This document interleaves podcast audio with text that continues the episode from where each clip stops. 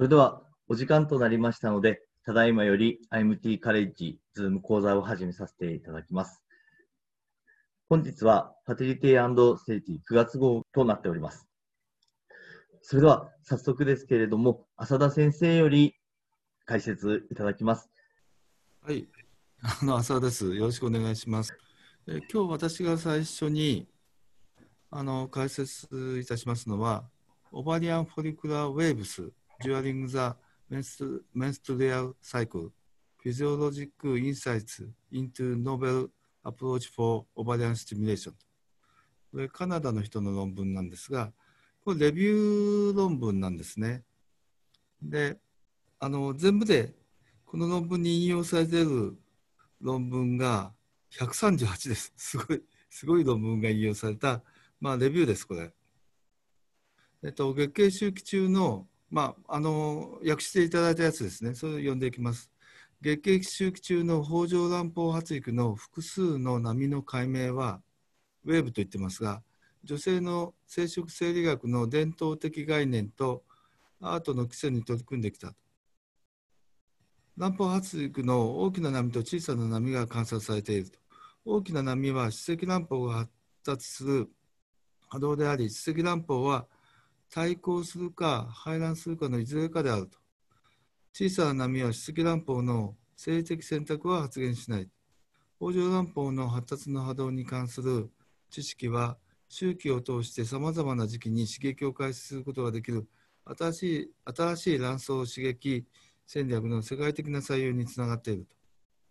というのがアブストラクトのまとめです。それで、えー、と本文として月経周期中の、えー、北条卵胞発達の複数の波の解明は女性の生殖生理学の伝統的概念とアートの基礎に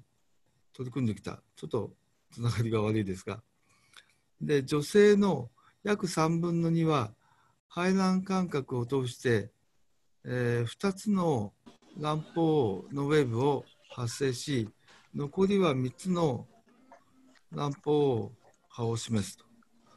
えー、卵胞発達の大きな波と小さな波が観察されていると。大きな波は歯石卵胞が発達する波動であり、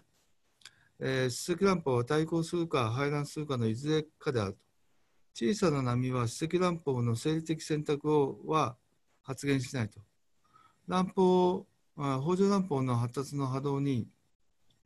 関する知識は周期を通してさまざまな時期に刺激を開始することができる新しい卵巣刺激戦略の世界的な採用につながっている。ランダム開始、えー、卵巣刺激、ランダムスタートですね、レジメンおよび応体期卵胞刺激レジメンは化学療法前に妊用性温存のために緊急の卵子または肺の凍結保存を必要とする女性に重要な臨床応用がなされている。刺激に対する、えー、卵巣の反応が不良な女性及び化学療法前に妊用性温存を必要とする女性において臨床的転機を指摘化するために、まあ、良くするために卵巣刺激を同周期で2回実施することが二重刺激、まあ、ダブルステミュレーションあるいはデュオステミュレーションというふうに呼ばれたいるというのがまとめになります。で、えー、っと、ここでフィガー1が北条卵胞発達の3つの理論というふうで、まあ、理論なんでいろいろ考え方はあると思うんです。連続動員説というのが A と、コンティニアス・リクリーティング・エピソード・セオリーとまあ、いつも北条卵胞が座ってて、これがメンストレーションなんですが、えー、排卵する卵胞がポコッと出てくると。で、B がシングルリクルーティングエピソードセオリーと。まあ、生理の月経前に、まあ、いくつかここからスタートして、まあ、閉鎖に落ちるやつと排卵するやつというような感じで、あの、いわあのこういう図になってます。から C がウェーブセオリーと。発育にはウェーブがあるよということで、ウェーブには2通りありますと、先ほど言ったように2通りあります。これが2つのウェーブ。1つ、2つという感じです。で、B が3つのウェーブ、1つ、2つ、3つと。で、これを読んだときに、えっと思ったんですけど、これは北条乱歩の発達なんですね。ですから、あの原子乱歩からは多分一定の割合でちゃんと発育してるんですけど、北条乱歩はホルモンの影響を受けて変化していくというふうに理解すべきだろうと私は思ってます。で、まあ、AMH にが、まあ、卵巣予備能に比例しているということで、えー、月経周期、妊娠等では不変って変化しないと言われてきたんですが、これがまあ、大昔ですけど、うちで測った、まあ、月経周期であんまり変化しないよという AMH の値なんですが、実は、えっと、他の論文ですが、卵胞期は AMH やや高くて、排卵で低くなって、黄体期は、黄体期は卵胞期に比べれば低いと。で、これ20以下の人が変化が大きいんですが、だんだん年齢が高くなると、35以上になるとあんまり変化がなくなってくると。ということで、まあ、これ、ゴーギャンさんの、まあ、いつも出てくるあの有名な原子卵胞から常に発育していると、人の場合だと半年ぐらいかけて成熟卵胞になるというので、私はよく使うグラフなんですが、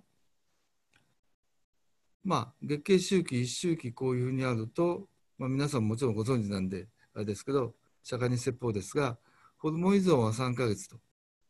で、原子卵胞から成熟卵胞になるのは6ヶ月と。だから、まあ、よくここが原子卵胞みたいな表示されてるんですが、原子卵胞はここですよと。で、このホルモン依存の期間の月経周期のホルモンの状態で、さっきみたいな北条卵胞には波ができるんだろうというふうに理解するのが、この論文のあの読み方かなというふうに思います。まあ、AMH は途中の北条卵胞を中心に分泌しているものということで、意外に AMH 測ってみると、あの変化があるのは、北条卵胞はいろいろな要因で周期ごとに想像以上に変化している可能性があると。こういうのを私、スライドで作ったことなんですが、まあ、それが今のウェーブの影響というふうに見ることができるんじゃないかなと、私は勝手に解釈してますが、それで、この論文に出てくるフィガーの3、皆さん見覚えがあると思うんですが、これランダムスタートの時の論文そのまま持ってきてるわけですね。そのまま引用してるというか、コンベンショナルスタートの時の、まあ、月経があって、それからスタートしていくという。で、これはがんと妊用性で出てきた図なんで、このアロマターゼインヒビターを使うとか使わないとかそういうのも入ってるんですが、これが一般的なものですが、まあ、レートフォリクラフェーズスタートをあ卵胞後期でスタートしていくと。これは LH サージが出た後に出たぐらいでスタートして LH が高いというのが低くなってという、そういう図ですし、C は13日目から冷凍フォリクラフェーズでスタートしていると。それから、ルテラルフェーズスタートの場合は、もちろん黄体ホルモンが高い状態で注射を打ち始めて、黄体ホルモンが低くなっていって、E2 が上がってくると。そういう図ですね。これも、まあ、19日目ぐらいから始めていって、月経周期19日目ぐらいから始めていってという。というので、それがそのまんま載ってました。で、ランダムスタートのプロトコールをこう全部、この著者はもう大変な作業だと思うんですけど、いろいろまとめたわけですね。で、こうテーブル1が2つに分かれてて、2つというか、収容しきれずに2つの表になってるわけですが、でいろんなやり方がいっぱい論文では発表されるんですが、発表されてるんですが、結果的には、このまあ、クリニカルなアウトカム、ランダムスタート、これは no difference でしょうと。まあ、あ受精率、 clinical 妊娠率は、 conventional と random start で変わりないですよという結論で終わってます。それからこれも、 double stimulation の時の論文をそのまま引用して、これも見覚えのある皆さん図だと思うんですが、 double stimulation または duo stimulation。注射をずっと行って、ここでオーサイトピックアップで採卵して、ちょっと休んで、これちょっと休むのは必要かどうかはあまり必要ではないと私は思ってるんですが、また刺激をしてで、えー、と採卵するとまあ一つの1ヶ月で2回採卵していくとまあ米の二期作みたいなもんじゃないかと思ってるんですが、えー、とこれも過去の論文をしっかりこういうふうに表でまとめられてます。で結論から言えばこれも、えー、similarly, no difference have been reported in clinical pregnancy rate with the use of dual double stimulation 対コンいうことで同じ結論ですよということです。ということで、まあ、ランダムスタート、ダブルスティミュレーション。まあ、こ本文中にはですが、あのあコメントはですが、あのプロゲスティンプラムドオーバリアンスティミュレーション。まあ、この前私がちょっと解説したやつも同じような感じなんですが、あのオータホルモンが上がると、あ上がっても問題ないですよというやつです。ということで、この論文を終わりにしたいと思います。ありがとうございました。次の論文が Identification and Treatment of Men with、uh, Phospholipase C ゼータ Defective Spermatoza と。えっ、ー、と、コーネル大学ですね。パレルモとかゼフローゼンバーグス、コーネルの論文です。あの、PLC ゼータという、まあ、あの、お尻みたいな活性化のに関係するやつですね。それで、えー、っと、ちょっと読んでいきます。卵子が、えー、関連した精子活性化障害を伴ったカップルにおいて、カハランプロトコールを個別化すると、受精、満期妊娠及び分娩がせ、えー、成功した PLC ゼアセイ、マウス卵子活性化試験及び、えー、遺伝子突然変異と機能の評価によって測定測定した精子が関連する卵子活性化障害を伴ったカップルにおいては、補助配偶子治療 AGT は成功した。AGT 修正プロトコールは AGT 食プロトコールよりもさらに高い受精率をもたらし、臨床的妊娠に至ったすべてのカップルにおいて健康な児が出産した。えー、っと、新たに提唱されたというふうに AGT というのは assisted 補助配偶治療 assisted gamete treatment を用いて育児による完全受精障害の原因となる配偶子の童貞及び治療について調査した。母体年齢を補正した後育児のための適切な精子数と10%以下の精子の数がちゃんとあって10%以下の受精率を伴う114組のカップルを対象に生殖医療センターにおいて全方位的プロスペクティブに研究を行ったと。卵子が関連する卵子活性化障害。これは OAD と oocyte activation deficiency とのカップルは改良型カランプロトコルでその後の周期を受けたと。精子関連の OAD のカップルは対応する遺伝子の変異及び発現レベルを同定するために追加の遺伝的及びエピジェネティック評価を受けた。改良カハランプロトコルまたは AGT のいずれかを用いて育児を受け受けたカップルの治療周期の転機をカップルの過去の周期と比較したと。えっ、と、卵子が関連したのと精子関連に分けて調査したと。で、対象が114組のカップルで、えーと、全育児の1.3%が、まあ、10%以下の受精率だったということで対象となったと。で、52組の、まあ、ケースコントロールスタディですね、これ。52組のカップルが、えーと、PCL ゼータ圧生により、精子関連の OAD が陰性であることが確認されたと。これ、PFC ゼータ圧生っていうのは、これ染めてるんですね。染めて、傾向あのポリクロナル抗体で抗体つけて傾向で判定しあの光らせて判定していると。で受精不成功周期における、えー、卵子関連因子を示したカップルを AGT イニシャルまたは AGT リバイスの2つの AGT プロトコルのいずれかで治療しその後過去の周期と比較したその後の育児周期では個別化された過排卵プロトコルによる受精率は優位に高く、それぞれ59%と22.1%、および臨床妊娠率も優位に高く28.6%と0%という結果であった。24組のカップル、母体の、うん、カップルで精子関連 OAD が確認され、4名の、えーと、男性で PCL-Z1 の遺伝子の結出が、デリーションが同定された。えーと、精子形成及び肺発生を支持する遺伝子 PIWIL1、BSX、NLRP5 及び先端か各周囲の胸膜の完全な結出を確認する、まあ、それに関連する遺伝結出 PICK1 SPATA、DPY19L についてもさらなる変異が同定された。その後の AGT 処理は、受精障害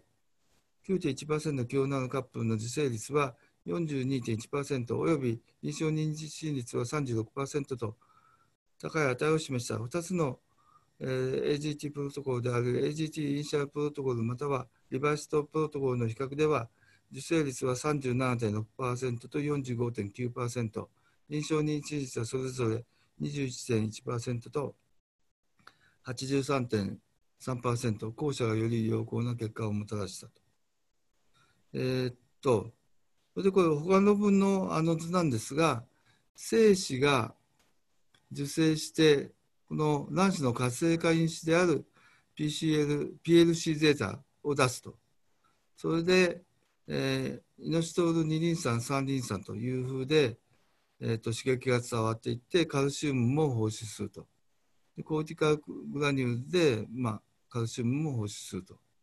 それからカスケードで MPF が低くなっていくというこういう図で、まあ、一般的には説明されているところなんですが、えーと、この論文の、えー、フィガー1どんなその assisted gamete treatment をしたかと A と B これが initial 最初のやつで revised 改訂版が B とでちょっと図見にくいので拡大するとえー、っと、ここがまた全然見えないんですけど、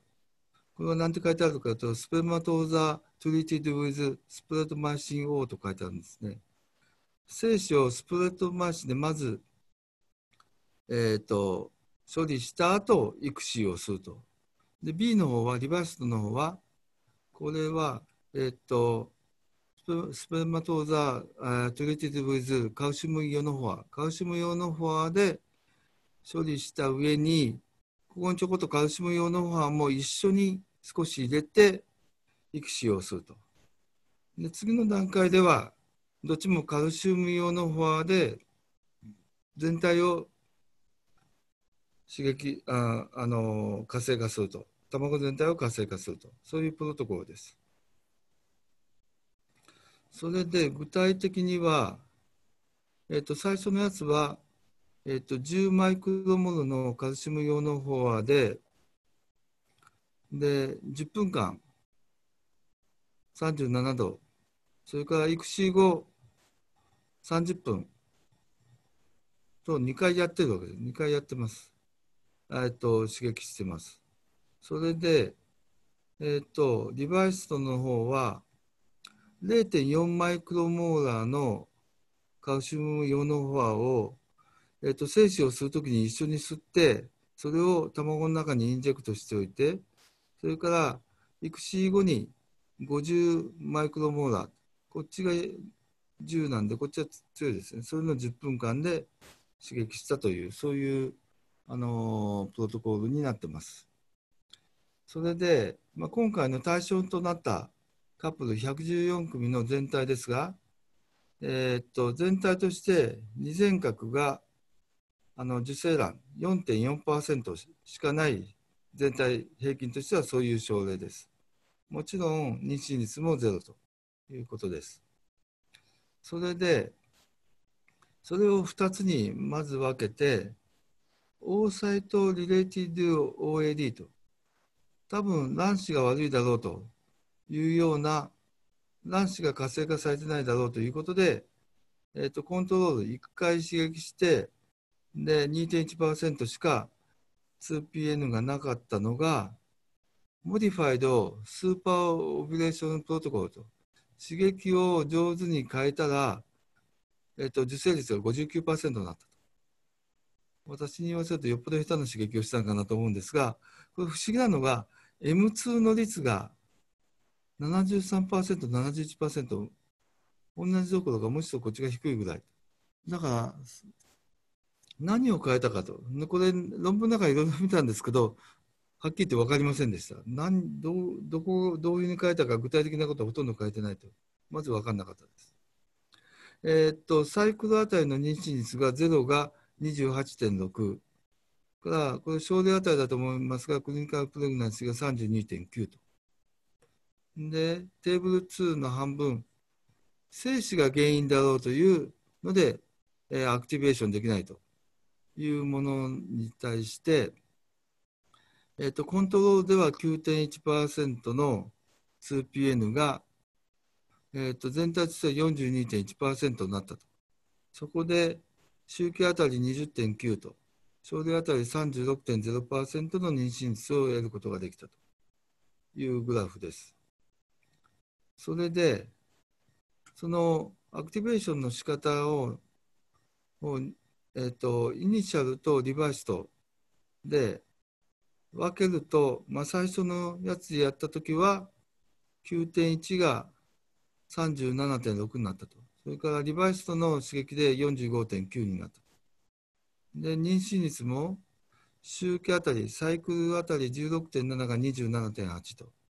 それがこれ症例あたりだと思うんですが、21.1が83.3と。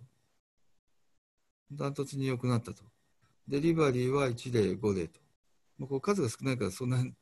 あの言えないかもしれないですが、というのが結果です。まあ、論文はそういうですね。で、私は昔からもう1995年から基本的にエレクトロポレーションでこういう刺激をやってるんですが、えーと、カルシウム用のハンももちろん使ったことはありますし、ストレプトマイシンは使ったことないです。ストロンチウムはマウスで非常にいい成績が出るんですけど、人でやるとあんまり効かないなということで、今やめやってません。で、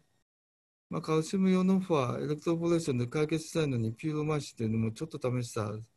特殊な症例もありますけど、まあ、こんなとこですね。うちの、私がやってるのはそんなとこです。ということで、えっ、ー、と、論文の解説を終わります。浅田先生、ありがとうございました。それでは続きまして、岩畑俊久先生よりよろしくお願いいたします。あのお願いいたします。え今回はあのこの論文はあの川村和弘先生あの秋田大学からだと思いましたけどあのの先生の論文でした。あのヒポシグナルを破壊することによって卵の増大を測るということで器官の大きさの調節に重要なヒポシグナル伝達はハエとか、えー、哺乳類にも存在しているし、えー、まあ、そのヒポシグナルの遺伝実証し卵胞の卵巣の断片化がアクチンの重合を更新させてヤップですね、ヤップで通させてもらいます。核移行を起こして、えー、まあ、その他いろいろな成長因子を阻害してアポトーシスの阻害することによって卵を発育させる。卵巣の細胞を大きくさせる。まあ、基本的にはがんの治療に使われていたみたい、がんの治療というか、がんの研究で、がんが増殖してくるのは、このヒポシスパスウェイがあるを破壊することによって起こってくるんだろうというところから始まったみたいです。で次にお願いします。それで、まあ、同じようなことを、まあ、書いてみ書いてありますが、まあ、要するにアポトーシスの阻害をさせることによって臓器の増大を図っていますよということ。それでまあ細かくはなんかヤップっていうのは細胞の細胞質にあるものが核に移行することによってアポトーシスを阻害させているんだと。でそれにはあのシスティンリッチとか CCN とかそういう因子が関わっていてアポトーシスを阻害しているんですよ。でそこに着目して、えー、パスウェイをヒポパスウェイを破壊することによってそこストレスをかけるようによって不妊症に使えるんじゃないかというのがこの研究だそうです。次お願いします。でまあ、えー、っとその必要なもの大事なところはあの、えー、ホスフォスフォイノシッド 3K とこの AKT-FOX3 っていうのが働いてそれが働くことによって何かアポトシスとかの抑制を破壊していって、えー、卵巣を育てていく卵胞を育てるそれを腹空鏡を使ってあの現実的にやってみようというのがこの形だったそうです。まあ、なかなか細かいことは分かりませんで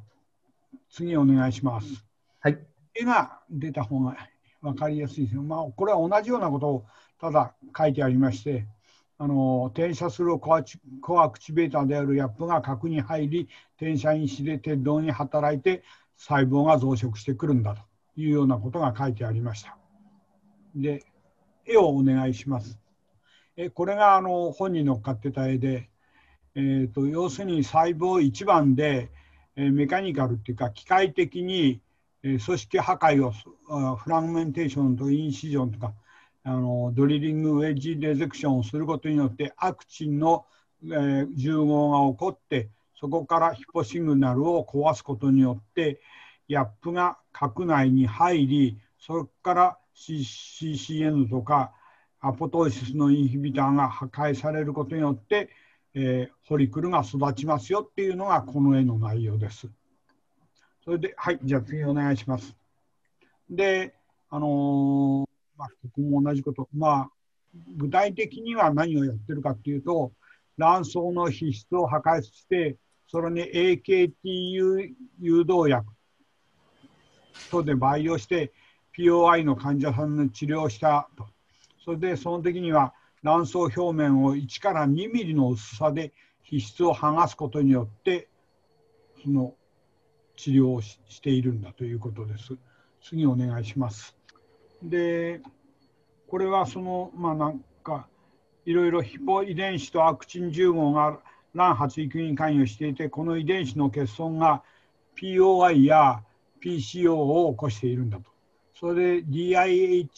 DIAPH1、2、3遺伝子っていうのがあって、それ1はアクチン脱重合に働き、2は POI の人では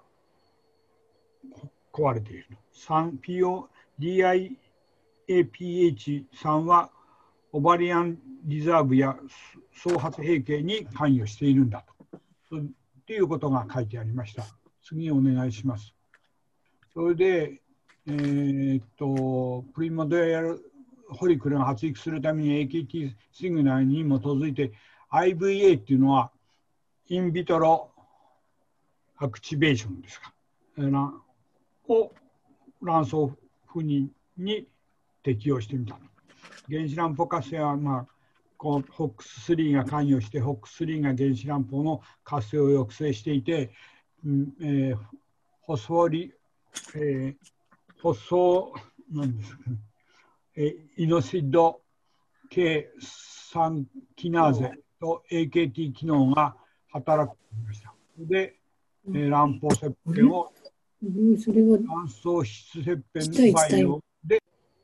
じゃあ次お願いします。で、まあ、えー、っと、AKI っていうのは培養液ですね。IVA をやるためにの培養液、これは P10 阻害と PI3 系活性剤が入ったやつで、これに取ってきた卵胞切片を2日間培養してあのやるんだそうですけど、今回は POI のやつにその2日間の培養をしないでやったら2人の妊娠があったと。で POI の14人の5人が、まあ、採卵して4人が妊娠した。で要するに妊娠率は57%ありましたよ。えー、でだからこのヒッポの破壊はランの発育に関与しています。えーえー、レジスタンなんで、えー、プレオバリアン、これは POR はレジス、えー、POR はプアオバリアンリスポンスですね。ピオバリアンリスポンスのような穴がたくさんある人は人工的なストレスをかけるだけで取れるんじゃないかという話でした。で、POR の人は11人中9人が FS 刺激で卵を育てることができたと。で、5人の患者から16人卵、16個卵を取って1人が分娩し、2人が妊娠継続中で1人は流産したという結果だということを書いてありました。次お願いします。で、これも同じようなことだと思いますが、POR の POS の患者さんは多数の全脳胞があって B スコープでは確認できる、えー、低濃度の E2 分泌があるけれど POI と同じように FSH に反応しないと。えー、それでこの人たちはまあ卵巣皮質破壊によって卵を育てた。でそのラパルでやった11人中7人が卵が育った。で PCOS の人はドリリングでも卵は育つ。UI になった人最近まあ初期なってはじ浅い人は、えー、予備度の低下の POS の人にこの治療が意味があるというようなことでした。次お願いします。で実際のやり方は腹腔鏡で卵巣を摘出してきてその卵巣内にある卵胞初期は、まあ、表面の卵巣表面の 1, 1センチかあ1ミリから2ミリ以内の厚さのところにあるんでそこの皮質をこそげ取るというんですかね。そして皮質のみの組織を、えー、1から2ミリの何か四角形のものにしてそれで顕微鏡で残存卵胞を見てそこにあの P10 と抑制剤を培養すると。まあ、培養しないでやる場合もあるそうですが、そして卵管小膜を切って、そこに、うん、大体卵巣切片として20個から30個を移植するんだそうです。それでそれが育つというのが書いてありました。で、次にお願いします。で、これがその図で、まあ、え多様な卵巣機能不全に対してどうやって治療していくかっていうと、基本的には、えレジスタンスオーバリーシンドローム、この辺りの方は、もう超音波で卵胞は見えるよと。え超音波で見たりするんだけど、この人たちは FSH に反応が悪いから、まあやるとしたらこの辺り、まあほとんどはオバリアンインシジョンでも卵を取れるんですけれども、こっちから左側が、えー、IVA が必要だという話で、こちらからは、まあ、この ROS、レジスタンスオーバリーの人は、やはり FSH に反応も悪いので、この中には IVA をやった方がいいというお話です。で今後の、なんていうんですかな、改善点っていうのは、あの言っていることは、まあ、卵巣を取ってみないと、あ残存卵胞があるかなかわからないっていうところが一つあると。から腹腔鏡でまず卵巣を取ってそして培養してまたそれをお腹に戻さなきゃならない点があるというで移植後のやはり生着率がただあの卵管間膜の間に入れてくるだけなもんであんまし良さそうではないようなことを言ってる卵巣の質の改善はやはりできないのであの要するにヒッポをやることによって残っている卵をいくらかだかでも増大させて卵に不妊の方に使おうという考えだということがあのこの、うん、ヒッポシグナルの破壊によって得られるものだということでした。以上です。すみません。終わります。岩田先生、ありがとうございました。それでは続きまして、えー、井出先生より解説いただきます。えー、っとですね、まずあの、今回の論文は、ドナによる新鮮胚をもらってそれで、えーとえー、その卵はですねレシピエントに、えー、提供されて出産率がですね、えー、FSH の投与量と負の関係を相関したということをですね、えー、まあ、初めて報告した報告だそうです。で、この中でですね、使われている、えー、アサート、ここですね、えー、Society for Assisted Reproductive Technology の略ですけれども、アメリカの不妊学会の、まあ、データベースですね、え、そこを使わせてもらったということです。まあ、私もあんまり、え、こういうところ見見ないので、ちょっと見てみたら面白かったので、少しあのお話しさせていただきますね。この patient っていうところをですね、え、覗いてみてもらいますとですね、 SART とは何かっていうので、えー、今ですね、アメリカのあ2018年現在の、えー、体外受精、え、クリニックの86%がですね、入っているあの、まあ、組織で、まあ、日本のあの体外受精の統計みたいなものを取っているところですね。えー、そこででそこではですね、えー、このような、ね、データが載ってました。えーと、普通はあのアメリカはですね、あのまあ、ドナー卵子によるですね、えー、妊娠率が入ってしまいますので、えー、新鮮肺による、まあそのえー、自分の卵によるですね妊娠率ってなかなかこう、えー、データではあんまり見られないんですけれども、ここではですね、そういうことが載ってました。例えばこれはですね、えー、まあ、デリバリー、えっと、生産率はですね、大体アメリカでは自分の卵を使った生産率は32、3%。また、えっ、ー、と、まあ、分娩率をですね、フローズンだと少し最近では上がってきて、えー、まあ、両方だと、まあ、真ん中で、フレッシュだとえー、まあ、横ばいということでですね、まあ、明らかに凍結配色がいいのかなというふうなことを教えてくれてます。またこちらの方ではですね、えー、年齢別にですね、あのその、えーとまあえー、どのくらい妊娠あの出産率が違うかということなんですけれども、まあ、最近になってですね、えー、2012年からですね、15年にかけて、えーとまあえ35歳からですね42歳ぐらいまでの方たちの、えー、手術生児出産率が上がってきておりましてここへんはですね、えーまあ、PGTA とかそういうのが関係しているのかなと、まあ、そういうのを思ってあの見て、えー、感じました。であとですね、えー、こちらはですね、えー、まあえーと、配色あたりのですね、えー、まあ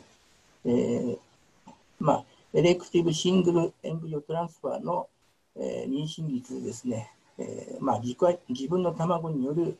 えー、飲食ではですね、35歳未満では、まあ、大体60%をですね、越すですね、向こうはね。で、35から37%だと、おですね、50%ぐらい。で、えーと、38から40%ぐらいだと、えー、32、3%というふうにですね、少しずつ、まあ、えっ、ー、と、まあ、しとまあ、いい卵を戻すとですね、アメリカではこういうふうに、えー、シングルエンブリオトランスファーで、えー、妊娠率もですね、最近、富に、えー、くなっているというのが分かります。で、あとはですね、えー、まあ、えっ、ー、と、まあ、年齢別にですね、どのくらいの卵の数をですね、戻しているかということなんですけれども、えー、35歳以下ですとですね、最近、前はですね、大体昔は4校が、あの1995年は当たり前だったんですけれども、2017年ではですね、まあ、35歳で以下で、まあ、1.7個。で、あと35から7歳でも、えー、1.5個未満で大体こう、えー、高い42歳でもですね、えー、2個ぐらいですね、えー、2個ぐらいを戻すのがですね、えー、まあ、今ではですねあの普通になっているというふうな新しいアメリカのトレンドがですね、えーまあ、自分の卵でもですね、えーまあ、あの自分のオンエッグって書いてありますので自分の卵を使った配色もですね、えー、アメリカでもですねそういうふうな傾向になってるんだなというのが分かりました。あとですね、あの1回目があの体外受精に失敗してですね、えーまあ、2回目、えー、よく、どのくらい妊娠の期待値がありますかというふうなことをですね、えー、見るところがですね、えー、サイトが予測するサイトがありまして、えー、年齢と身長と体重、そして多脳法性卵巣化とかですね、えーまあ、平明値はどのくらいかとかですね、または、えーと、精子の問題があるかとか、あまあ、原因不明不妊があるかとかですね、えー、あとは、えー、37週を超えたですね正規算の経験があるかないか、そして、えーと、子宮奇形ですね、中核とか禁止とかですね、えー、子宮内癒着、ね、あとは、えー、先天的な奇形があるかないか、そして何個卵を取れたかというのをですね入れてですねあのカイクレイするとですね、えー、このようにですね2回目の妊娠率は大体36%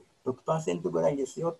えー、3回やれば累積で63%ぐらい、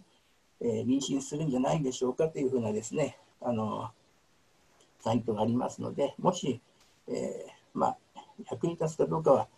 日本人に当てはまるかどうかちょっとわからないんですけどもありましたので、えご紹介しておきます。で、え本題に戻ります。でこの論文の目的はですねあの今までですねえ、っとまあえ、っとベイカーらはですね、えー、この SART の大規模な新鮮肺被害移植の、えー、と IBF 周期を解析してですね、えー、過去に2015年の論文でですね、えー、FSA 期の投与量の増加は、えー、採卵数が多くてもですね、あと35歳未満であっても、えー、新鮮肺移植後の生児出産率にネガティブな影響を及ぼすと注目を促しそういう注意を促していると。で、えー、この著者らはですね、えー、今回は、まあ、あの新鮮肺移植ですとですね、どうしてもあの非生理的なエストロゲンとプロゲステロンの、えー、値の,、まあえー、あのバイアスがありますので、えー、今回はですねこのかんあのあの著者らはですね、えー、新鮮肺のあのを使ったあの、まあ、肺色を行ってですね、えー、そしてどのようなあの同じような結果が得られるかどうかを評価したということです。で、えーと、対象はですね、えー、2014年から2016年の、えー、SART の集計データをもとに、えー、いろいろとあの、えー、除外あの除外してきてですねあの、まあ、あのとデータに適合したのが8627周期の、えーと、新鮮ハイドな周期を解析したということですね。でえー、主要評価項目は、生児出産率、臨床的妊娠率、および流産率としたということです。ね、で、それでですね、えー、表に行きます。で、えー、と、こちらの方ですね、えー、実際に、えー、どんな方々がですね、えーまあ、データとして、えーまあ、評価されたかというとですね、年齢は25.8歳、比較的若いです。ね、であとと卵巣刺激の間はですね平あの、まあえー、中央値がですね16日、えー、結構私たちはあと10日から12、3日で誘発してますけども、えー、16日と長い、え、誘発刺激でで FSH の、まあ、1日あたりのドーズはですね153.8で少ないドーズでですね、やっていてですね、で、アンタゴニスト法がですね、75.6%、アゴアゴニスト法がですね、13%、アゴニストフレアが1%、まあ、ちょっとわからない誘発方法が10%というふうなことでした。で、えー、次ですけれども、卵子ドナーの周期特性ということでですね、えー、っと、まあ、えー、ドナーから得られたですね、えー、卵の平均数はあ21個で、えー、で、まあ、えー、っと、その中であの受精したのは10個、約半分がですね、受精して、でほとんどがですね、まああの顕微授精を82%が顕微授精を受けたということですね。であと,、えーと、着床率はですね、えーまあ、と52%で、えー、ブラストシストの、え、移植胚盤法移植はですね83.1%だったということですね。はい、で、えー、このえー、ここに書いてあるあの15から28っていうのはですね、えー、インターコータイルレンジといいまして、えーとまあ、あの富士山の形のですね25%から75%の範囲の値をこの括弧の中で教えてくれてます。はい、で政治出産率、えーまあ臨床的妊娠率及び流産率のデータですけれども、えーと、この中でですね、えーとまあ、トータルの FSH のドーズはですね、えーとまあ、ライブバースベースで見ていると、まあ、500単位増えるごとにですね、えー、0.97と、えー、若干減ると。で、この、えーと、信頼区間が0.95から0.99なんで、これは1を超えてないので、これはあ信用に足るのかなというところですね。で、あと、えー、他はですね、えー、まあ、えっ、ー、と、まあ、刺激日数ね、えー、とかですね、トータルの、あごめんなさい、平均の、えー、1日あたりの平均投与数は、えー、まあ、有意差はなかったということですね。で、あと、まあ、クリニカル、うんとまあ、プレグナンシーレイト、これはですね、やはりですね、えーと、500単位増えるごとにですね、0.97と減っていくと。ね、この信頼期間が0.95から0.99なんで、これはあ1を超えてないのであの大丈夫ということですね。で、他の2つは、えーと、信頼区間が1を超えていますので、まあ、若干減ってるんですけども、一応、これは、あの、まあ、えー、有意有意ではないということですね。で、あと、流産率ですけれども、これはですね、まあ、この信頼期間がですね、0.97から1.05で、まあ、1を超えているのでですね、あの有意にあの、まあ、有意差が出たということではないんですけれども、そういう傾向があるということをですね、教えてくれています。これで終わりですね。はい。先生、ありがとうございました。もう一つですね、あのまあ、大したことのない論文なんですけども、まあ、皆さんが知っていてですね、将来的にですね、えーと、役に立つ今、今後出てくる薬がですね、えー、の話です、これね。あのまあ、えっ、ー、と、前回のですね、えっ、ー、と、この Fertility Sterility のあの7月号でですね、私がちょっと解説したんですけれども、えー、リンザゴリックスっていうあの、えー、お薬があるんですね。で、これは、えー、なんとですね、日本の、うんと、喫水薬品、これがですね、えー、作ったですね、創生した GNRH アンタゴニストなんだそうです。で、で、えー、でこれはですね、まあ、この、ここの時の解説の時でもお話ししたんですけれども、えー、まあ、えー、このリンゴザックスはですね、リンザゴニックスはですね、えー、蛍光投与ができて、えー、できる非ペプタイド性の、えー、GNRH アンタゴニストでですね、えー、半減期は15から18時間で、抵抗投与で十分な効果が発現できて、えー、体重による療養のあの、まあ、効果の発現ですね、その変化が少なくて、食事の影響も受けないと。で、えー、輸送体や解毒酵素である、えー、キトクロム P450、えー、の影響を受けないので、えーまあ、肝臓でですね、あのまあ、肝臓が悪い人でもあの、まあ、そういう人でもですね、えーまあ、こういう解毒を受けにくいので、えーまあ、あのすごくね、いい薬でですね、1日1回でエストラジオールを容量依存的にコントロールできる薬として融合しされているということですね。で、喫生薬品の方ではですね、ここのホームページを見ていただければ、まあ、喫生薬品って聞けばですね、リンゴザリンザゴリックスのことを書いておりましてですね、あの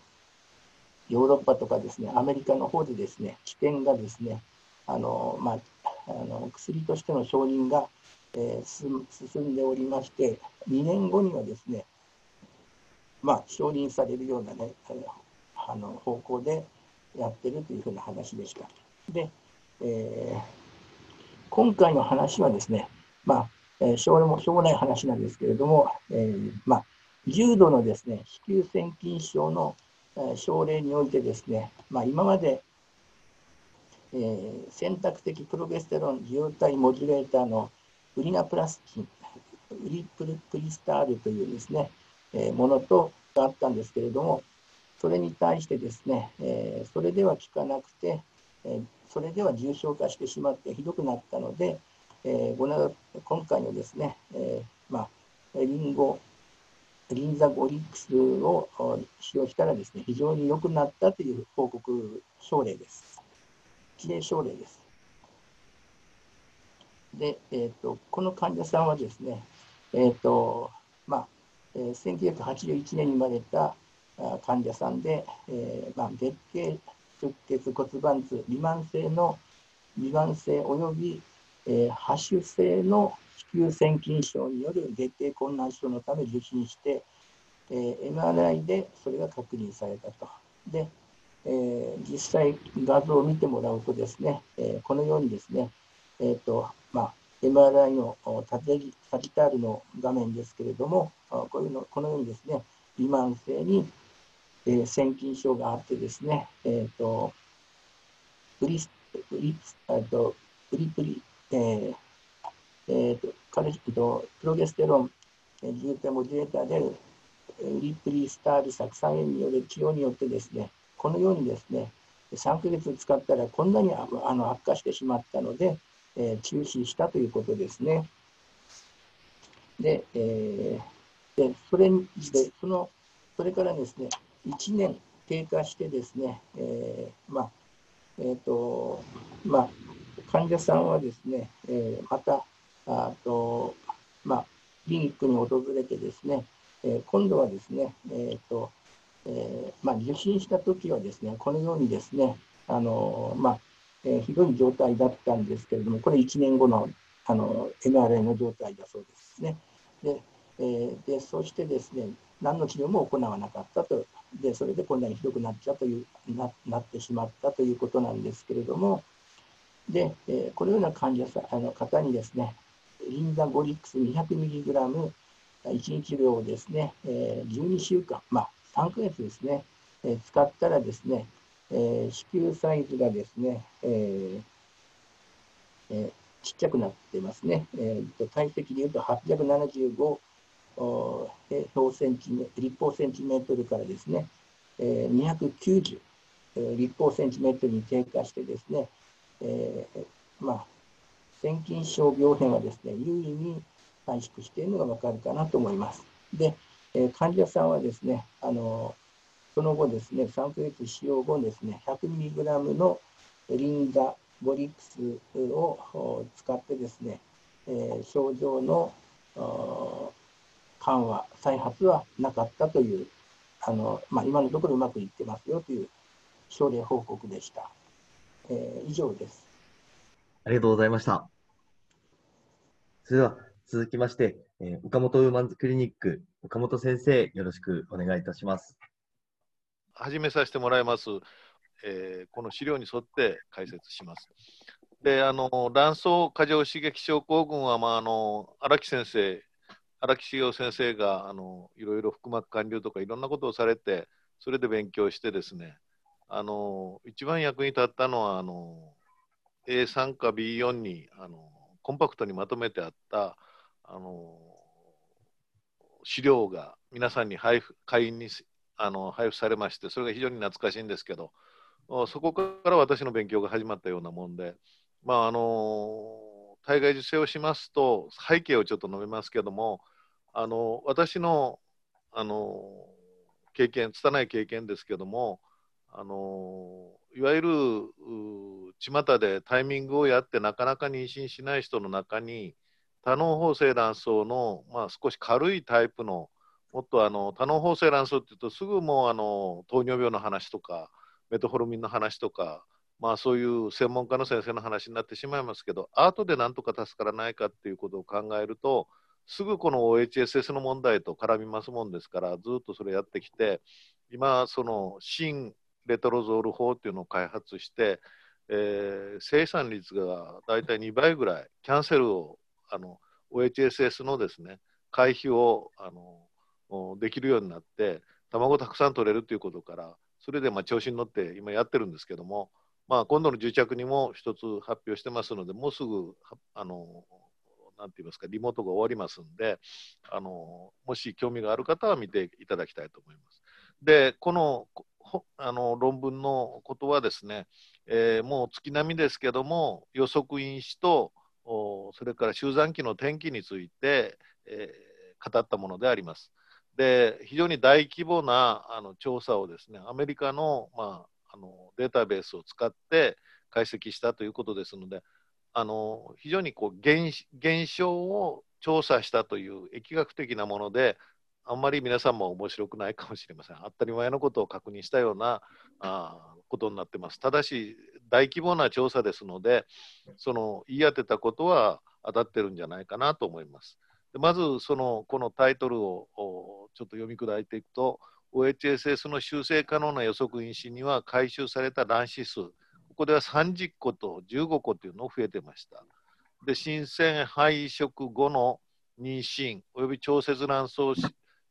えー、過剰刺激中の下垂体抑制に用いられる薬物のタイプが含まれるとしてあってこれも種明かしをしていくとですねアメリカでももうアンタゴニストを使ってるのがどんどん増えてきて、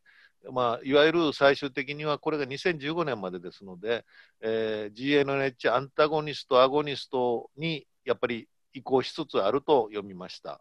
それで、えー、2000年から2006年そして2015年というところで2つに分けてるんですけどもアンタゴニストが出たことによってですねその使用例が増えたことによって、えー、OHSS がですね、えー、見る間にあの減ってるんですね。それは後であのフィギュアテーブルフィギュア1とテーブル1を出しますけども OHSS に罹患した患者は早産及び低出生体重時出産のリスクが高かったと。これはですね、あのまあ、私たちの頭の中には OHSS があるような場合はもう hyper responsive ですからあの多体も多いだろうしそれでまあ多体による早産と低出生体重児が増えるんじゃないかと即反応して考えるんですけどここではちょっと違ってましてこの大規模な調査をやりますとやっぱり OHSS を起こした方患者さんはですねその例えばシングルであってもですねあの早産とか低出生体重時のリスクが高くなって、まあ、あの結局結果としてはですね、えー、やっぱり OHSS は起こさない方がいいということの結論になるような、まあ、ちょっとあのその辺だけが新しかったという調査結果であります。えー、それで、えー、単体妊娠ではですね OHSS は低出生体重及び早産のリスクの上昇と相関しその補正リスク比は、えー、それぞれ1.29、1.32であったと。相対妊娠においては OHSS は妊娠第2、3廃棄の妊娠喪失のリスクの上昇と相関し、その補正リスク比は1.81。で体出生体重の補正リスクは1.06と早産の補正リスク比は1.16と、ここまでがあの、えー、いただいた役に載ってる、まあ、昔の IMT のおまあ、やり方で、えー、今、総括しましたけども、まあ、多岐にわたっていろいろやってあるんですけども、この論文ではですね、えー、フレッシュオートロガスとエンブリオバンキングということでも、その今から示すテーブルで分けてやってあったり、それをドッキングしたりですね、それから、えー、 moderate のあの OHSS とシビア OHS、それをドッキングして、 any OHSS ということで、えー、分けてあって、えー、論旨を展開してあります。それがもうアブストラクトに出ている通りのことになります。じゃあ、あの、えー、っとですね、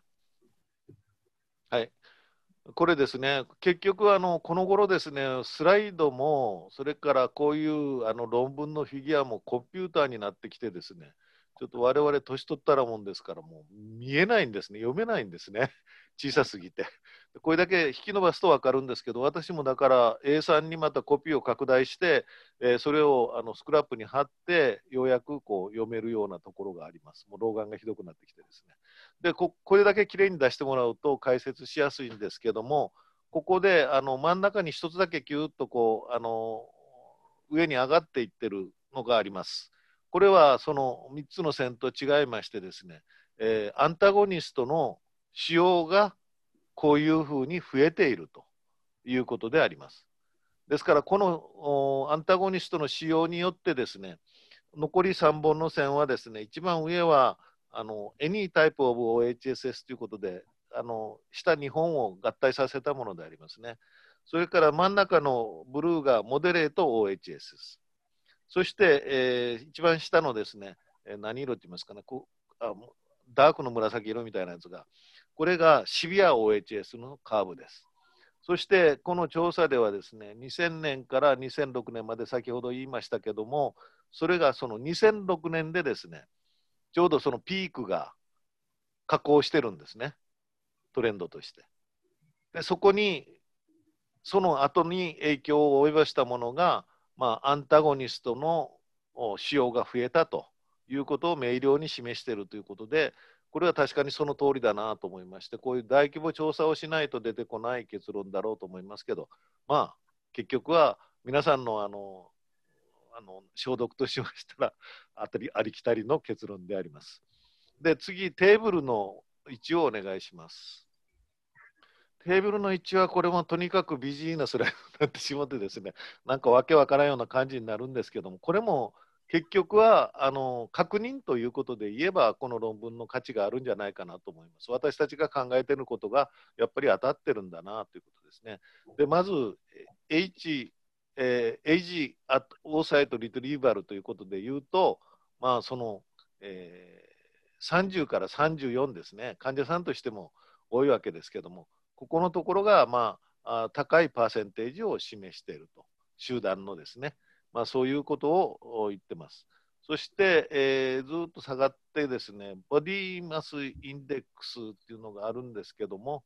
えー、そこでですね、えー、そうですね、これでは18.5から24.9って、まあ、あの波の人たちのところがですね、えー、まあ、一番多くて、まあ、痩せた人と、それからまあ太った人、がここのところで、まあ、あのものすごい大規模なことをやってますから、ピーチはものすごく優位でこう差がついてますけども、まあ、30以上のおデブさんは OHSS としてはかえってあの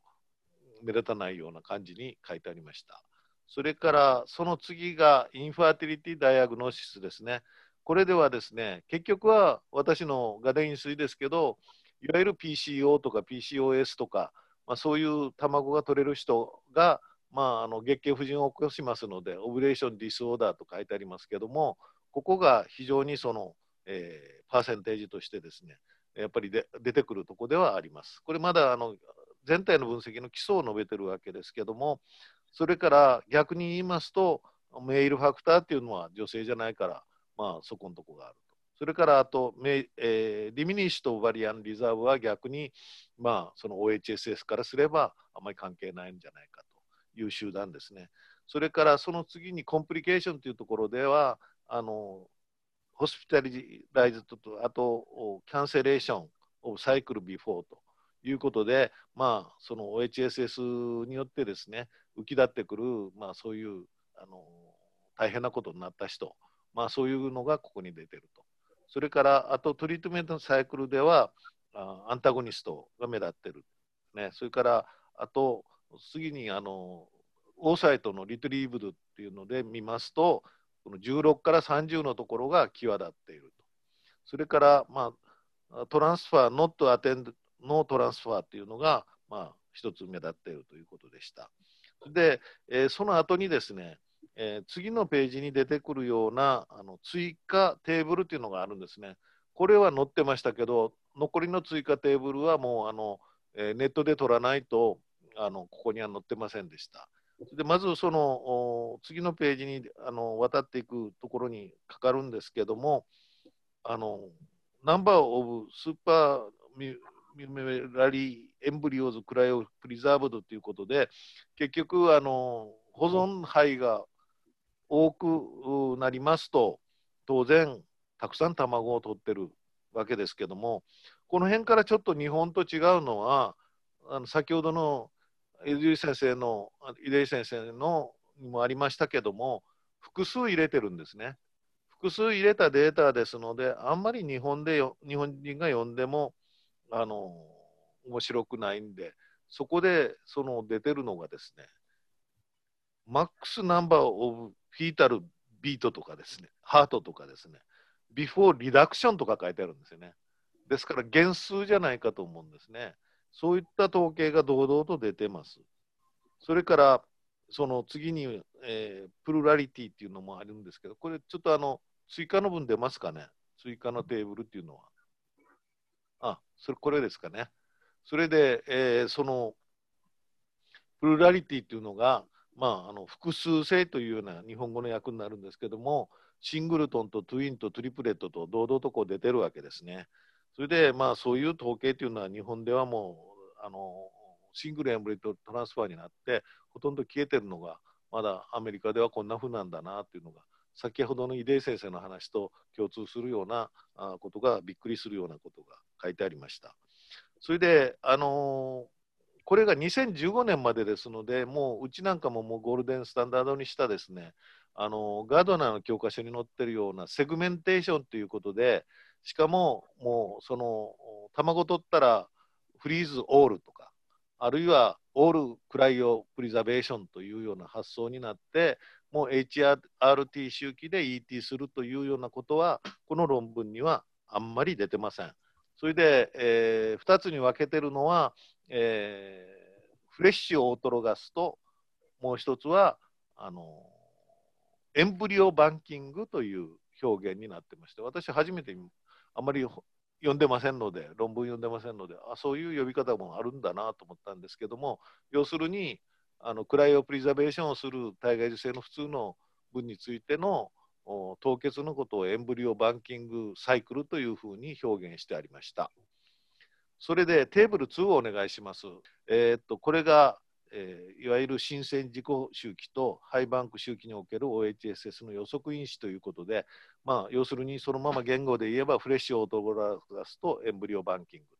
ということで書いてあります。で、えー、やはりここでちょうど画面中央のところにovulatory disorder という PCO がですね、このリスク因子ではボンとこう目立っておりますね。ですからやっぱり PCO については気をつけないといけないということが予測因子の話では出てくります。うちではまだしぶとく LHRH テストをして15分30分がぴょこんと上がるのが、まあ、LH の高反応性ということでああのここには載ってない predictor として使ってます。それから、えー、っとあとはですねちょっと時間が迫ってきましたけども、えー、ちょっとずっと下がってですね GNH アンタゴニストサイクルというのとエンブリオバンキングサイクルというところでですねやはりその OHS との関連での,、まあ、あの改良が有力に出てるということが分かります。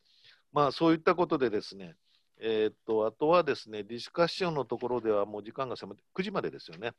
えー、っとその NAS という、まあ、データバンクみたいなあところのをこのこの人たちはあやってるんですけども、これも月並みですけども、えー、GNRH のアゴニストトリッガーのところでカベルゴリンを使ったり、メトフォルミンを使ったり、あるいはなんかアスピリン、私は使いませんけど、アスピリンを使ったりすると良いということが、まあ、書いてありました。そして最後にそのディスカッションのところでですね、これもあのテーブルが、えー、っとそれで、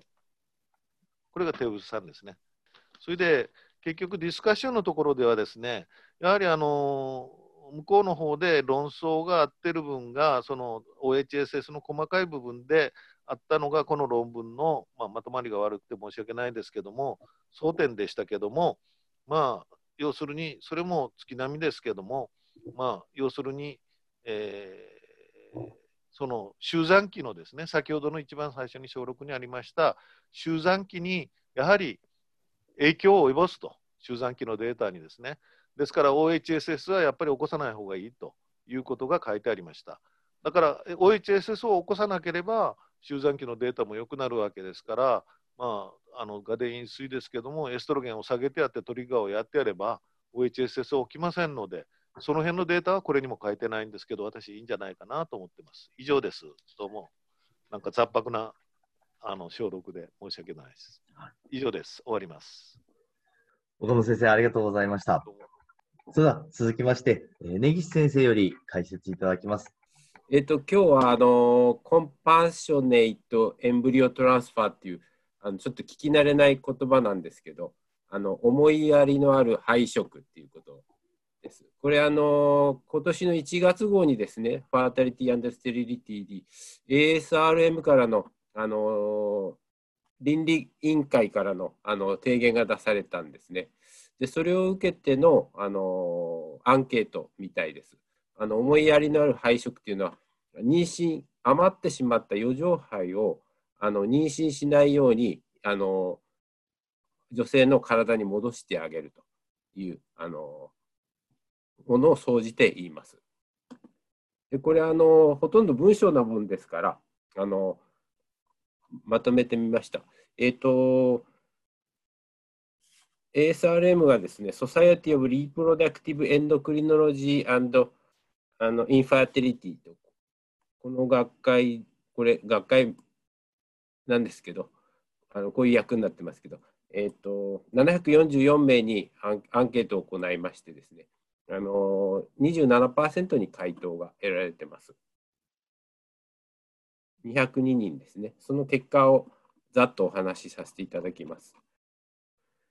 これがまとめですけれども、えーと、回答した220 200人のうちあの83%の人がこのあの思いやりのある ET これ CT と今後あの呼びますが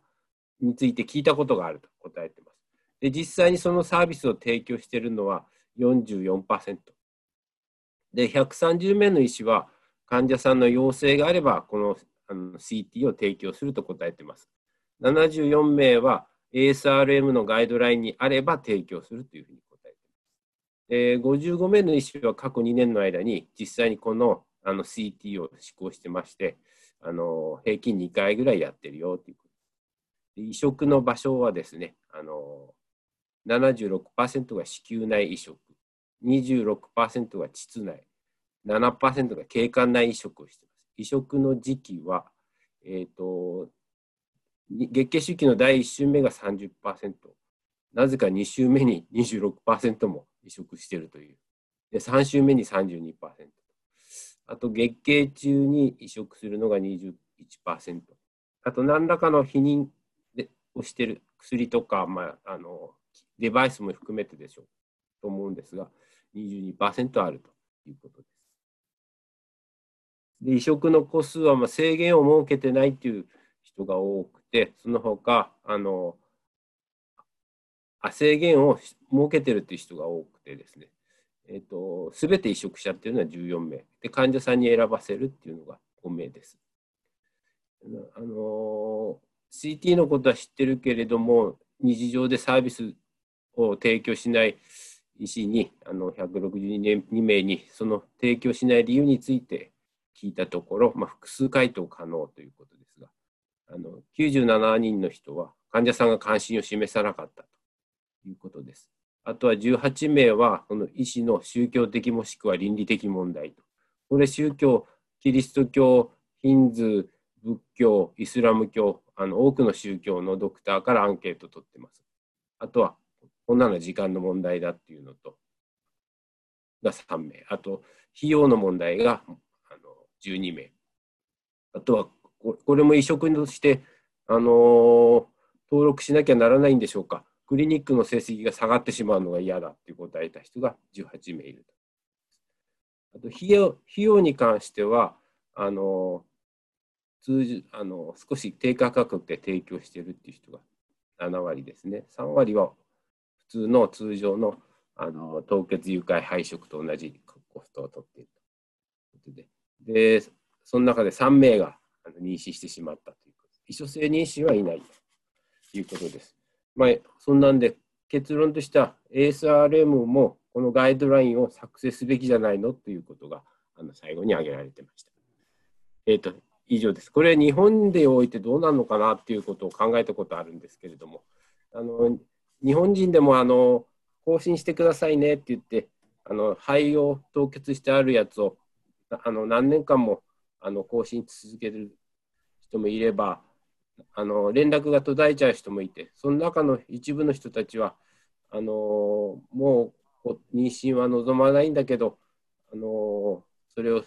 放棄するのには見るに忍びないというか、耐えられないということで、先延ばししてる人もいるのではないかななんて思ったこともあるんですけれども、まあ、日本について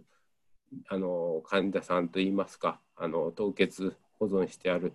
夫婦はどういうふうに考えているのかなというのも知りたいところでありました。以上です。ありがとうございます。はい。じゃ次は、あの体外受精と虚血性胎盤疾患とのあの妊娠妊娠年齢というか妊娠月齢です。あ出産出産月別の関連性ですね。を示しあの調べたものです。あの虚血性胎盤疾患、ここでは、えーと、イスケミックプラセンタールディジース、IPD とあの、私もちょっと聞き慣れない言葉だったんですけれども、えーと、これは胎盤機能不全によって起こる病態を表現する言葉として用いられています。具体的にはあのプレイクランプシアとかあの総白あ上位胎盤早期剥離もしくは IUGR まあ、このようなものがあのこの病態 IPD に含まれます。あの日本語で流すとあの長くなっちゃうので IPD っていうことであの言葉を使って説明させていただきます。で著著者らはこれをあの後ろ向きなあの候補と研究で行ってます。で実はあのこの IPD っていうのはあの妊娠初期のあの胎盤形成がうまくいかないことが一つなのではないかということであの言われてまして、えっとまあ、IVF との関連が深いだろうというふうに言われてます。でしかも IPD は、えっと、早産期のあの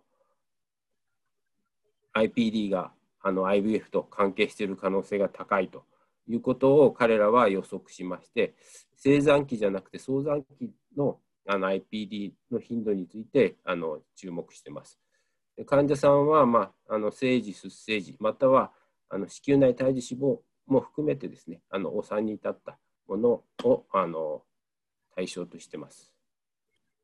で、あの表1なんですけど、IVF とあの非 IVF における患者さんの患者さんのあの特性とあと分娩時の特性についてあの説明します。えっ、ー、とこれトータルであの6900あ6万9000例のあのあの出産ですね。で、アートに関してはあの約あの5.4%になります。でここでアートとあのノンアートで比較してあの有意差があるのが、まあ、母体年齢が高いよっていうことですね、アートにおいて。あと、コケイジアン、まあ、白人があのアートは多い。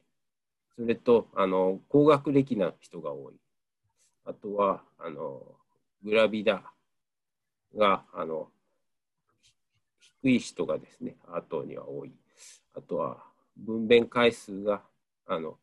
0回の人がアートが多い。あと多体妊娠ですね。あのマルティプルプレグナンシーがアートに多くて、あと早産も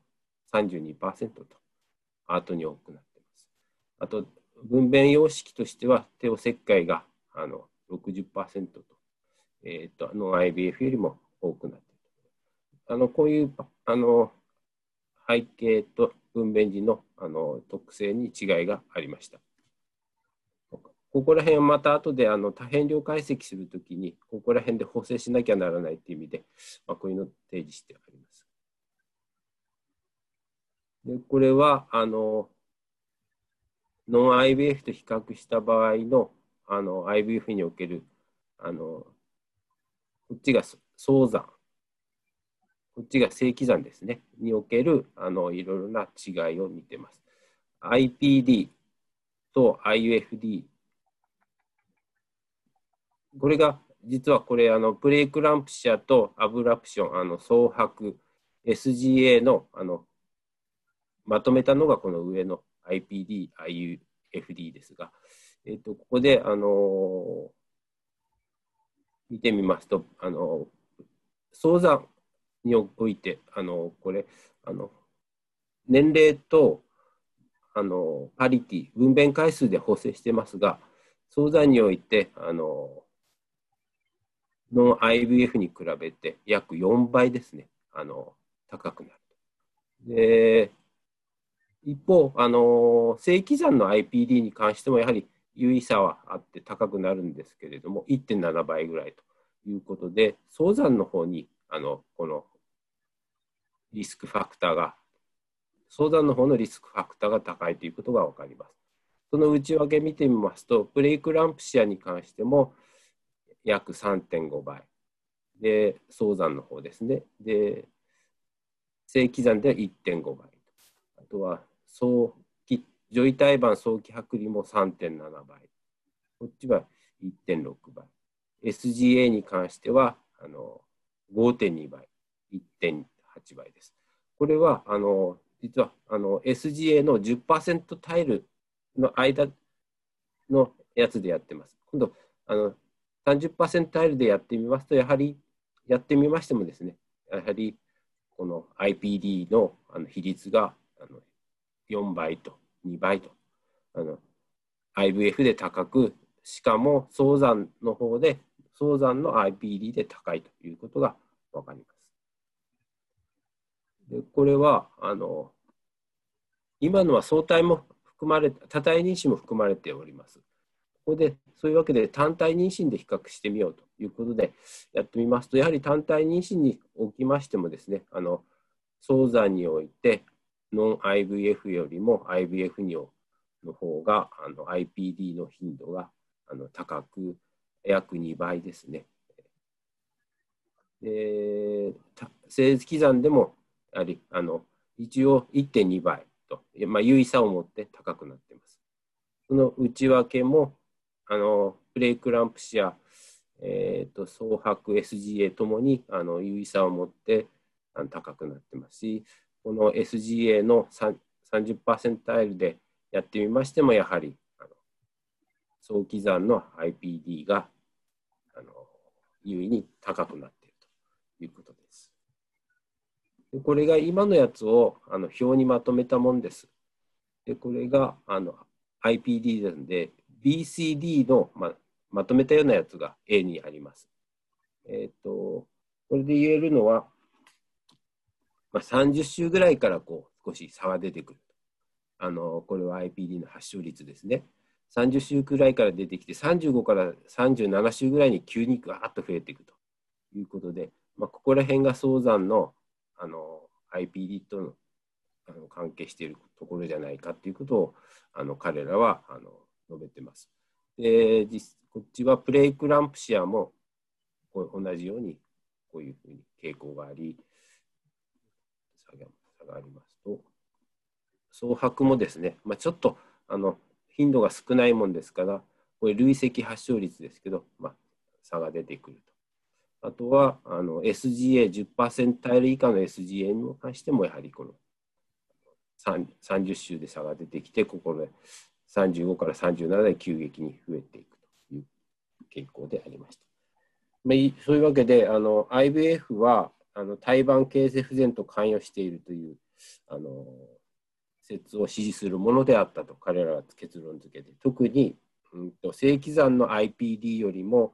あの早期算の早産の IPD の方が IVF と強く関係しているであろうというふうに結論付けています。以上です。ありがとうございました。次はですね、あの、えっと、一卵性相対についてのお話です。一卵性相対、あの、単一肺移植において一卵性相対が起こりやすくなるっていうことはよく知られてますが、その他母体、あ、じゃない、あの、凍結肺移植において、あの、一卵性相対っていうのはよく起こるっていうのは知られてますが、母体年齢の高齢化とか、あの調節卵巣刺激の方法、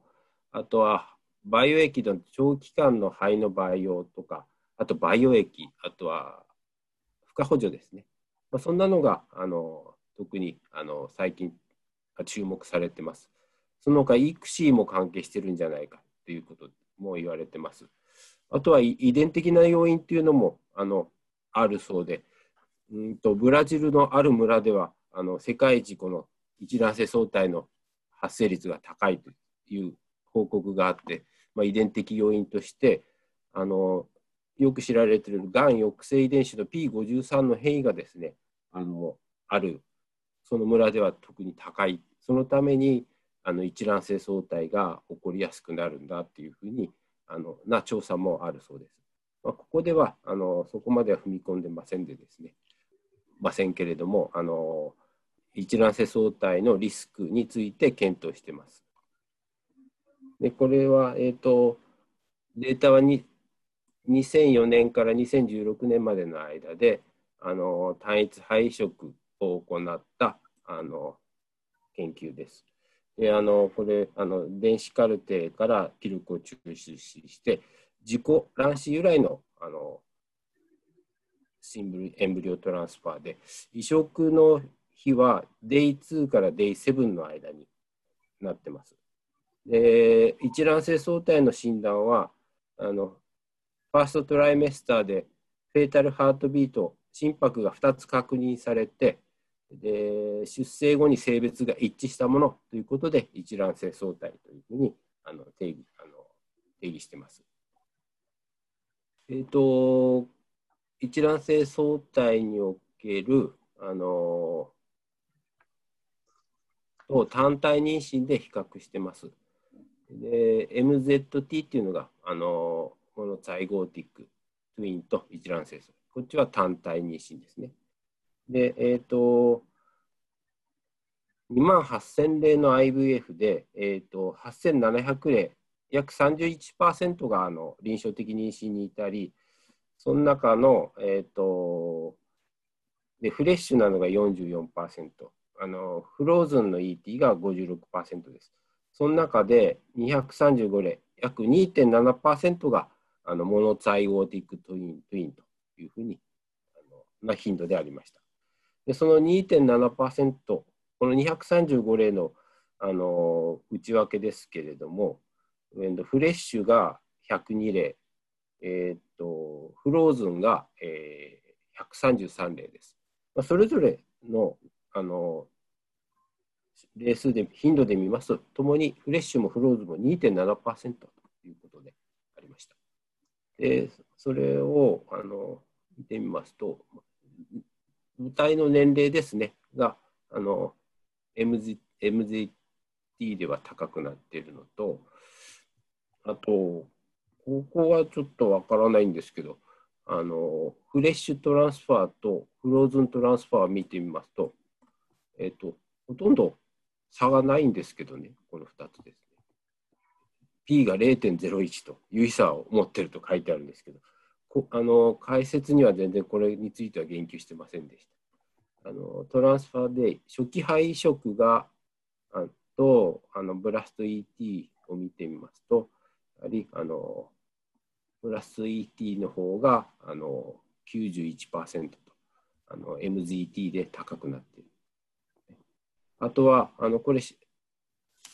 えっ、ー、と、ちょっとデータが限られて、フレッシュ ET のみなんですけど、あの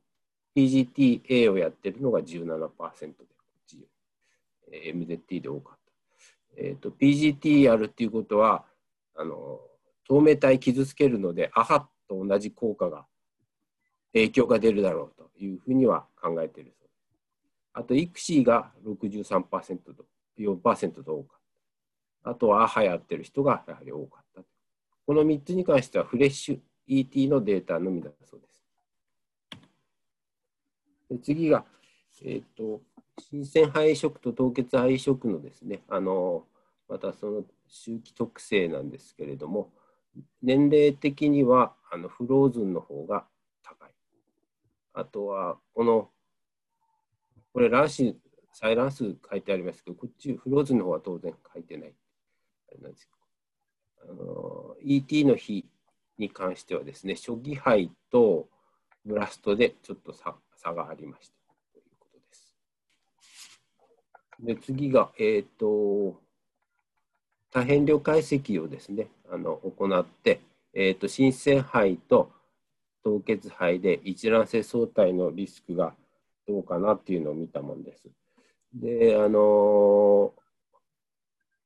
母体年齢が、あこれ有意差があるのはですね、年齢では有意差がなくて、オズレーショは、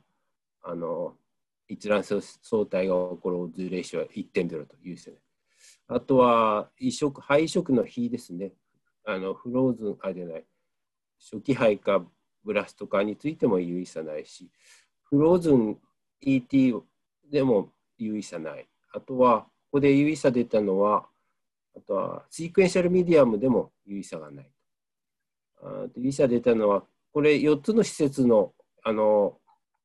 データなんですけど、クリニック C をあの reference とすると、クリニック2と3で、あの、一卵性相対のあのリスクが2倍になるということです。で次が、うんと、これ、フレッシュと、あの、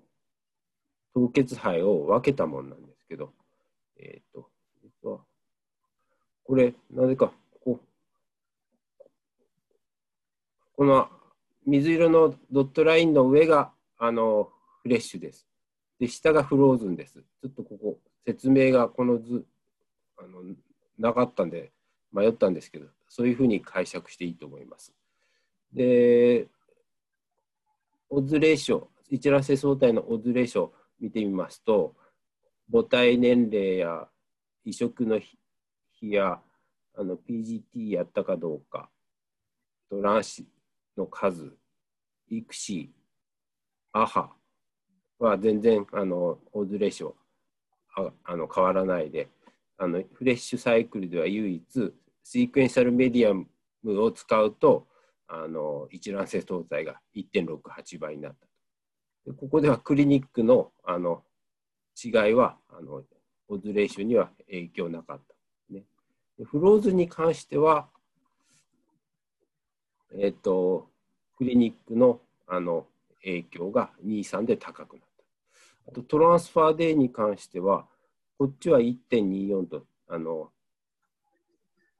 ちょっと高くなるんですけど、あの、ブラストですね。こっちはブラストだと逆に0.69と下がってます。まあ、ここら辺はまあ有意差がないので、あまりものは言えないんですけれども、まあ、そういうデータでした。で、あの、彼らの出したデータは以上です。で実は、あのー、2017年にのヒューマンリプレダクションに、あの、順天堂の池本先生たちが、あの、日本全国のあのデータ集計したやつからの、あのこの一卵性相対のリスクを見たものが発表されてます。あのものすごい数ですよ、日本全国で。あの相対、品体合わせて、えーと、あの500近く、4500近くですか、をやってます。MZT の頻度は1.36%で、あのフレッシュに比べて、えっと、クライオで高くなるということが言われてます。あとは、あの廃盤法と初期肺で言いますと、新鮮肺色周期では、あの廃盤法が2.2倍あの MZT のリスクがあって、すべての移植で1.79倍。アハはないのに比べてあると1.21倍ということです。あとは、あの排卵誘発法は新生肺しか、あの当然あの、ここのデータのちょっと欠点はですね、凍結肺のここら辺のあの COS とか、あの体外受精、育児かっていうのは分からないんですけれど、新生肺だけで限ると、あの排卵誘発方法は関係ない。あとは、あの育児かコンベンショナルかもあの関係なかったということですね。あのこれだけの膨大なやつで見ますと、やはりあのブラストとかですね、あの凍結、あとはアハがあのやっぱり影響するんだなというのが出てますけど、今回のデータは症例数的にはあの MZT あの235例なんで、非常にこの膨大なデータに比べればあの圧倒的に少ないのですが、まあ、彼らの考察としてはですね、あのバイオ液によってあの特にあのバイオ液によってあのフレッシュの場合ですけれどもあのズレーションが高くなったということがあの突起すべきことだということですね。あともう一つはあの施設によって MDT の発症率が変わ違うということでこのラボのクオリティの問題もあるかもしれないということです。あとはあのアハも全然あのはっきりしたことは言えないんですけどもしアハで MDT が増加するんであれば PGT でもでは PGT やった症例はあの一卵性双胎が増えるんじゃないか今のところそういう報告がないから関係ないんじゃないかなんてことは言ってます。そういうわけで結論はさっき言ったようにあの medium media が関係 sequential media が関係しているかもしれないということとあと施設ですねが関係しているかということです。以上です。ありがとうございます。はい。凍結肺移植におけるあの重網膜下血腫の発現についてあの調べたものであります。で凍結肺も自然周期よりもホルモン補充周期の方の重目下血腫の頻度が高かったということで、あの新鮮あ自然周期はあのホルモン補充周期よりも逆に頻度が低くて0.4とリラティブリスクがですねリスク比が0.4ということが報告されています。でホルモン補充周周期と自然周期の基礎レベルですねあのあのの比較ですがあの自然周期とホルモン補充周期、まあ、年齢とは関係なくてあのここで大事なのは E2 と E2 の値があの重網膜下血腫の発生に関与してるんじゃないかと彼らは最初考えてたのであのここが大事なところだとは思うんですけどこの両軍で差はがありましてねプログラムの方は351と E2 があの応対保持始める時の E2 が高かった。でサイクルで28の E2 比これはあの